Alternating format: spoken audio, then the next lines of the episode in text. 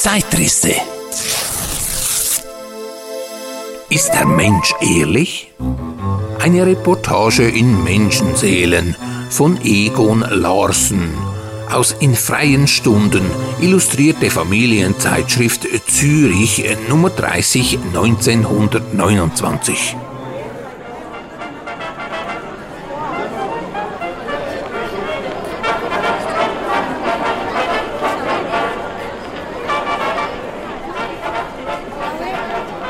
Es gibt ein Kino in Berlin, die Kamera unter den Linden, das in der Auswahl der Filme nach ganz besonderen Gesichtspunkten geleitet wird und überdies für sich den Ruhm beanspruchen kann, das erste Tageskino Berlins zu sein. Von 11 Uhr vormittags bis 11 Uhr nachts wird ununterbrochen vorgeführt. Eine Einrichtung, die umso mehr Aufsehen erregt hat, als sonst die Kinovorstellungen erst um 7 Uhr in kleinen Theatern um 5 Uhr zu beginnen pflegen. So kam man auch auf den Gedanken, die außerhalb des eigentlichen Theaterbetriebes liegenden Einrichtungen der Kamera zu revolutionieren. Diesem Umstand hat jener hölzerne Boy sein Dasein zu verdanken, von dem hier die Rede sein soll. Er steht im Vorraum neben einem Tisch mit Schokoladentafeln und Pralinenschachteln, äh, lächelt freundlich und trägt ein Schild. Äh, bitte bedienen Sie sich selbst. Jedes Stück kostet eine Mark. Äh, bitte zahlen Sie selbst. Ich kann nicht aufpassen, aber ich glaube an Ihre Ehrlichkeit und bitte Sie, Ihr Geld unaufgefordert auf den Teller zu legen. Der Kamerapage. Welcher Reporter, dessen Beruf es ja ist, die Menschen und Dinge seiner Zeit unter die Lupe zu nehmen, könnte der Versuchung widerstehen, sich in einen der herumstehenden Clubsessel zu vergraben und durch den Wandspiegel den stummen Verkäufer und seine Kundschaft zu beobachten?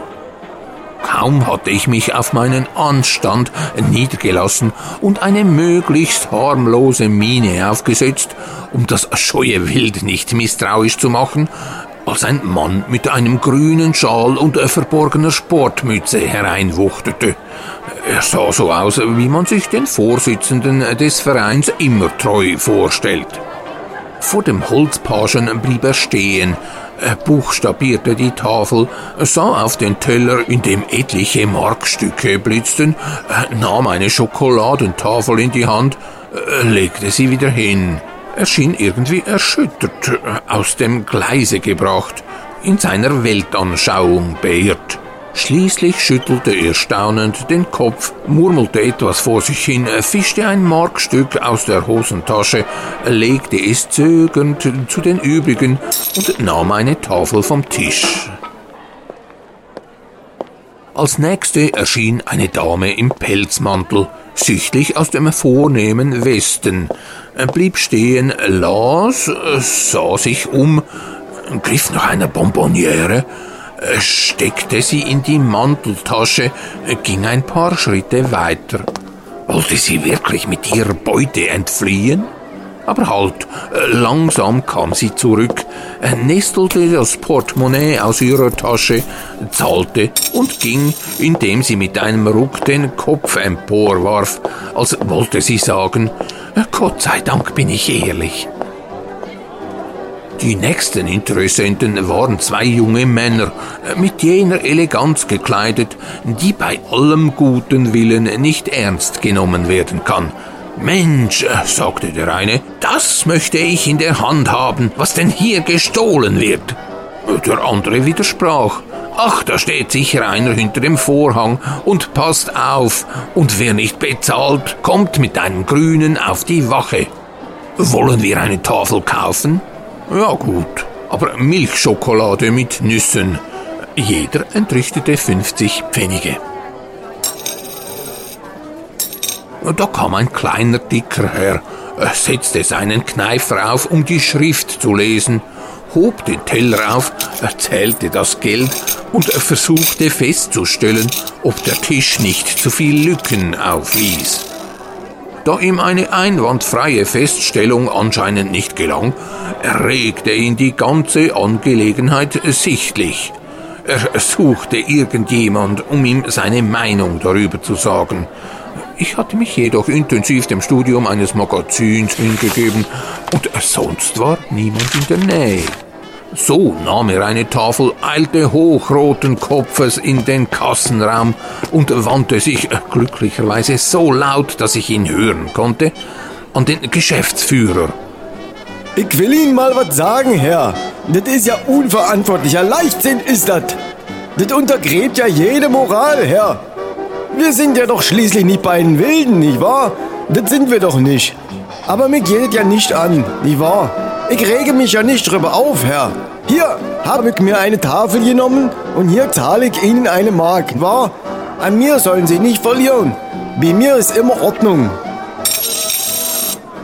Meine Aufmerksamkeit wurde durch zwei kleine Mädelchen abgelenkt, Stenotypistinnen oder Verkäuferinnen. Sie lachten sich halbtot über den ulkigen Boy, fingen ein Gespräch mit ihm an, das, obwohl es einseitig blieb, schließlich zum Kauf einer Pralinenschachtel führte. Die Mark angelten sie sich aus den Tiefen ihrer beiden Handtaschen zusammen. Viel mehr schien nicht darin zu sein. Dann kam ein sehr unverheiratetes Paar, dessen männlicher Teil mit Grand Seigneur Mine und elegantem Schwung das Geldstück in den Teller warf. Dann ein sehr verheiratetes Paar, dessen bessere Hälfte nach einigen Disputen zum Ankauf einer Tafel Schokolade ermächtigt wurde während er mit saurem Lächeln seinen Zahlverpflichtungen nachkam.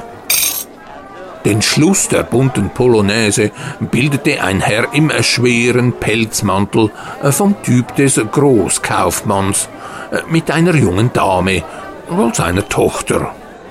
Glänzende Idee, sagte er lächelnd. Dem Jungen wollen wir mal was abkaufen.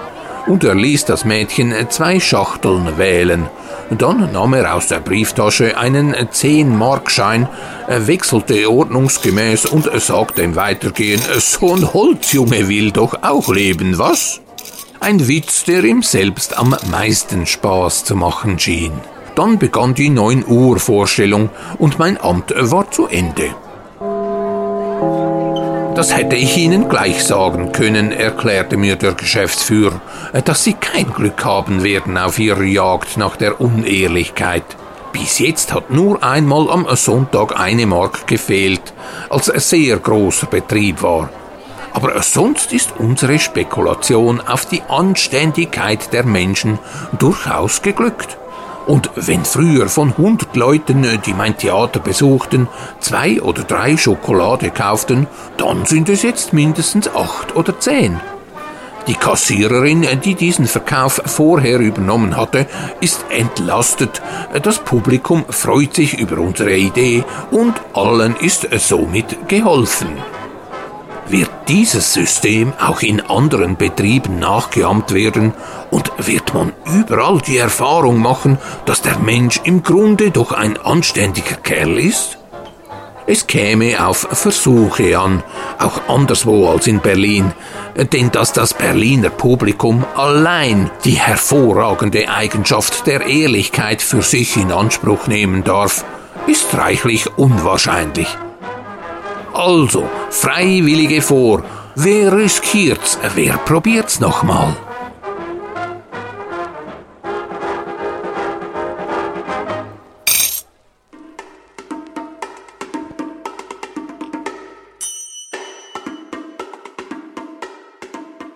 Egon Larsen wurde als Egon Lehrburger 1904 in München geboren. Mit der Aufnahme seiner journalistischen Tätigkeit änderte er seinen Namen zu Egon Larsen. Von 1928 an war er Berliner Korrespondent der Zeitung Münchner Neueste Nachrichten. 1929 schrieb er für das Berliner Tagblatt.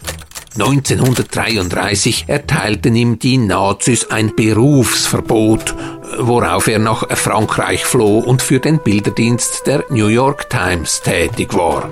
Von 1935 bis 1938 hielt er sich in Prag auf, ehe er wiederum auf der Flucht vor den Nationalsozialisten nach London emigrierte. Im Zweiten Weltkrieg stellte er sich in den Dienst des deutschsprachigen Programmes der BBC und des Soldatensenders Calais.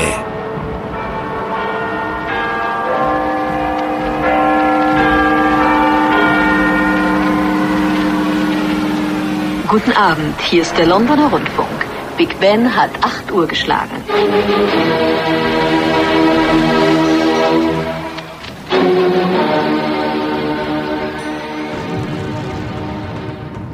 Kriegsende veröffentlichte er nicht nur unzählige populärwissenschaftliche Sachbücher, sondern auch Kabaretttexte. Die Zeit, die er in Deutschland verbracht hatte, fasste er in seinem Buch Die Weimarer Republik, ein Augenzeuge berichtet, zusammen. Ab 1954 war Larsen London-Korrespondent des Bayerischen Rundfunks.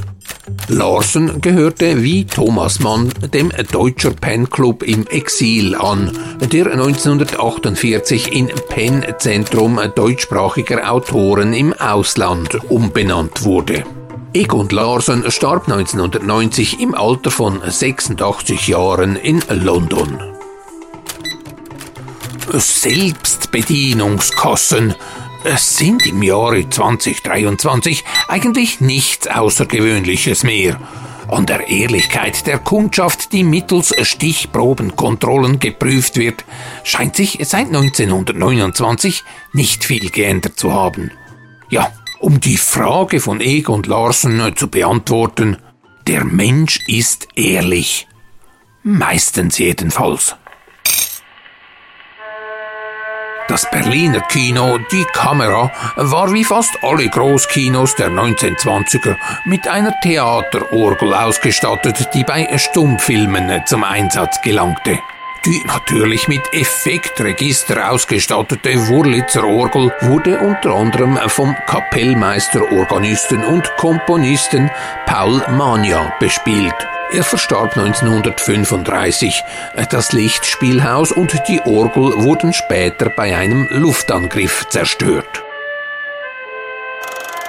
Wie auf dem Episodencover ersichtlich, gab es 1929 übrigens bereits Amateurfilmkameras und dazugehörige Projektoren, um bewegte Bilder im Heimkino genießen zu können.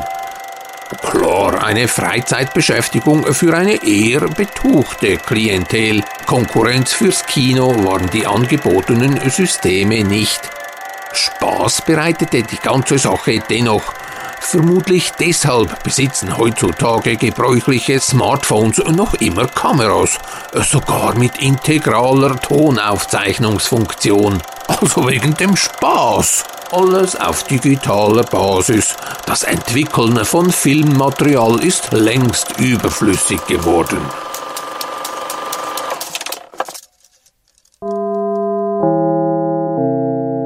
Ein Kinobesuch ist meistens lohnenswert. Es sollte nun aber gerade kein Streifen vorgeführt werden, äh, der Ihnen zusagt dann hätten Sie noch bis zum 10. Dezember 23 Gelegenheit, den Weihnachtszirkus Zauber bei der Gärtnerei Waffenschmidt in Russikon zu besuchen. Auch dort geht die Post ab. Varieté Pavé greift in die Pyrokiste. Kaffee Raffi lässt Kaffee dampfen. Mit Dampfdruck zum Genuss.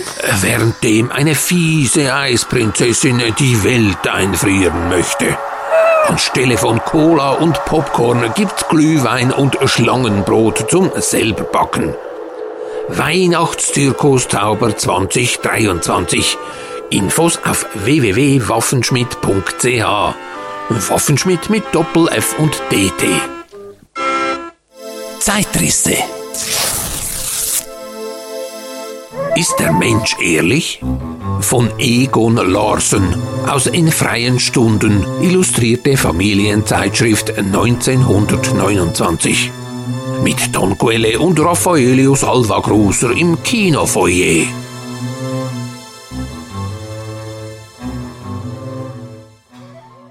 Sie mögen weder Kino noch Weihnachtsmarkt und möchten aber trotzdem mal ein paar Münzen auf einen Teller legen?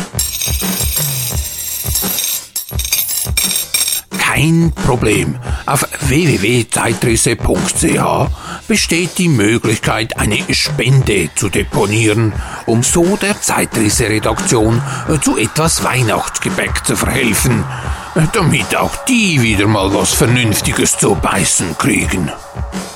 Die kostenlosen Zeitrisse-Episoden gibt es bei Spotify, Apple Podcasts, Deezer und so weiter, sowie in den Podcast-Archiven auf YouTube und www.zeitrisse.ch. Greifen Sie ungeniert zu.